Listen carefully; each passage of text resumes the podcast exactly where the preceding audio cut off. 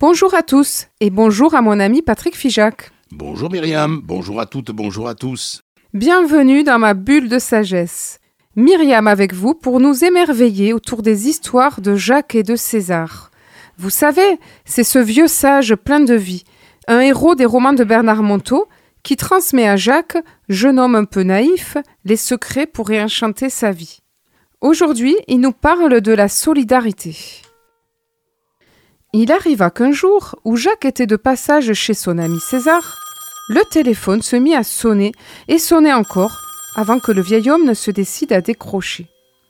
Jacques, occupé à laver les légumes dans l'évier, écoutait de loin la conversation. Visiblement, César était un peu agacé. Ce coup de téléphone le dérangeait passablement, ce qui étonna le jeune homme, qui ne voyait pas souvent son ami dans cet état. Mais non, je vous l'ai dit mille fois, dans les temps qui viennent, il y aura de moins en moins de travail dans tout l'Occident. D'une part parce que le travail va partir dans les pays émergents où la main-d'œuvre est moins chère, et d'autre part parce que la robotisation et l'informatique vont supprimer de nombreux emplois. Mais à qui parlait-il? Tiens, c'est vrai, se dit Jacques. Je n'avais jamais pensé combien, dans le monde à venir, le travail allait considérablement changer. De moins en moins de travail pour tout le monde, cela posait quand même des quantités de questions. Comment continuer à payer de plus en plus de chômeurs? Comment distribuer le travail restant, et surtout aux jeunes, qui en ont tant besoin pour s'accomplir? Mais alors, qu'allaient faire les vieux, condamnés à l'inactivité?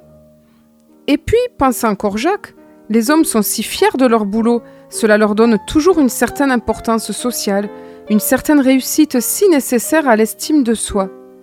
Il en était là dans ses réflexions, quand César raccrocha et vint le rejoindre au bord de l'évier, reprenant l'épluchage de ses pommes de terre.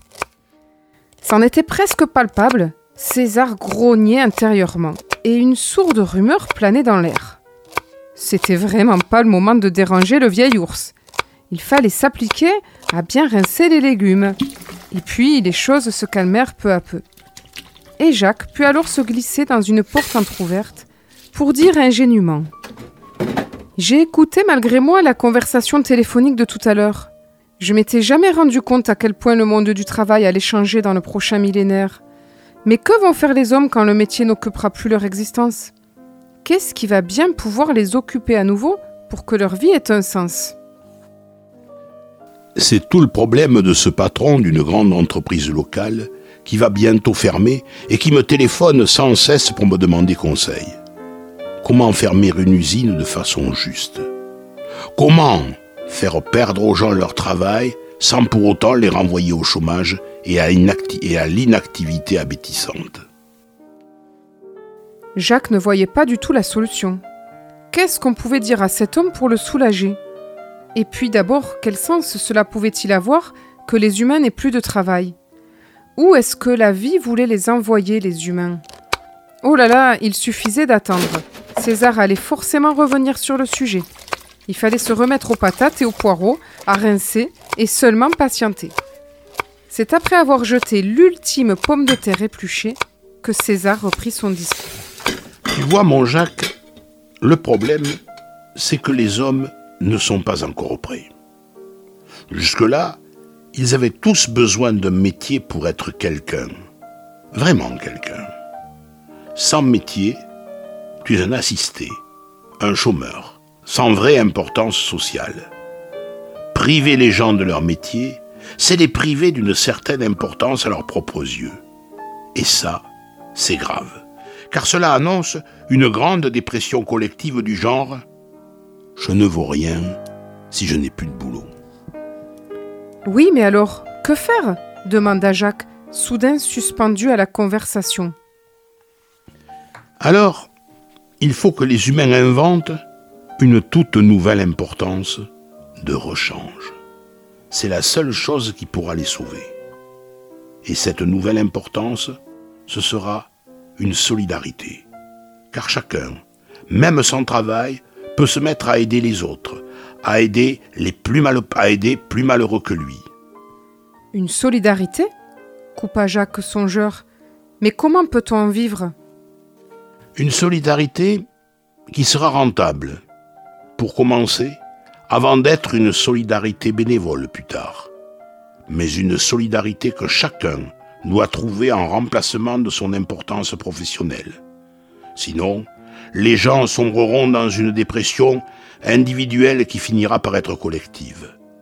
La grande dépression des je ne vaux rien. Vois-tu, mon Jacques, poursuivit le vieil, homme, nous sommes tous venus sur terre pour aider la vie, les hommes, la misère. C'est cette aide qui redonnera du sens à nos existences.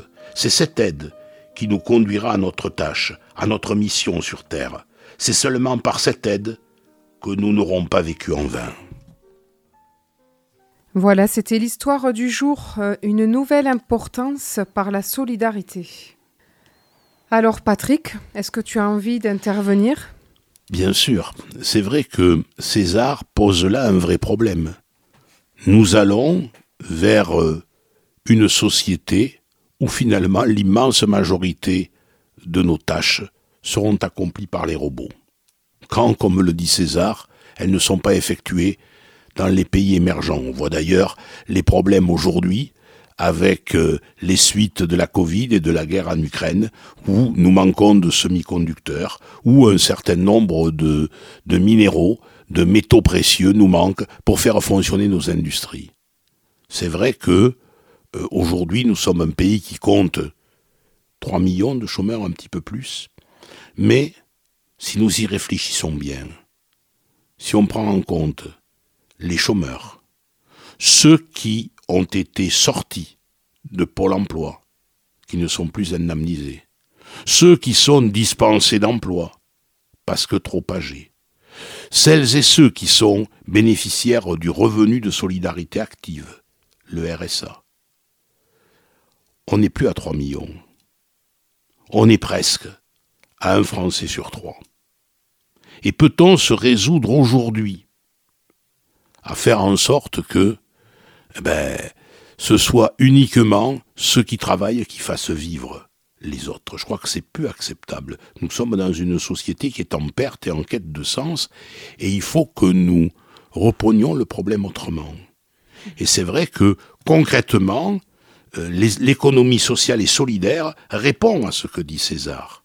C'est-à-dire que chacun, chacune d'entre nous doit être responsable des autres. Un exemple. J'ai une pelouse à tondre, un déménagement à effectuer, du grand rangement, du bois à couper. Je peux le faire, ça peut m'occuper. Je peux le faire faire au noir, mais c'est pas recommandé. Mais je peux aussi passer par une association d'insertion par l'activité économique.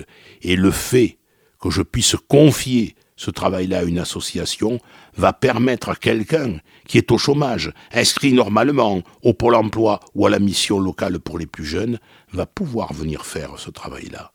Et le faisant, il va retrouver une dignité. Et il va avoir un pied, de nouveau, dans l'économie marchande. Il ne se dira plus je ne vaux rien, il dira j'ai une existence. Par exemple, pour prendre des, cas précis, euh, à la sous-préfecture de Villeneuve, la personne qui fait la cuisine pour monsieur le sous-préfet est une des salariés de l'insertion par l'activité économique, car la sous-préfecture a fait le choix de dire on va prendre quelqu'un qui est à la marge. Et aujourd'hui, dans notre situation, c'est la marge qui tient la page. Ça veut dire que c'est par ces, si on ne s'occupe pas de ces exclus, nous atteindrons un mal-être qui va nous péter à la figure. Ce qui me, à chaque fois, qui me m'interpelle, c'est la dépression collective qui nous guette.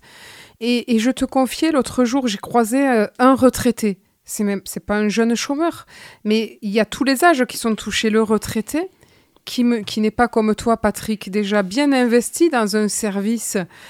toi, tu as déjà cette, euh, tu as rebondi de ta vie professionnelle, tu es mmh. passé à un service et tu et as le sentiment que tu vaux quelque chose parce que tu proposes par l'œuvre que tu as créée, par Radio Bastide, etc. Cet homme, il me dit, mais moi, je me sens très seul, complètement désœuvré.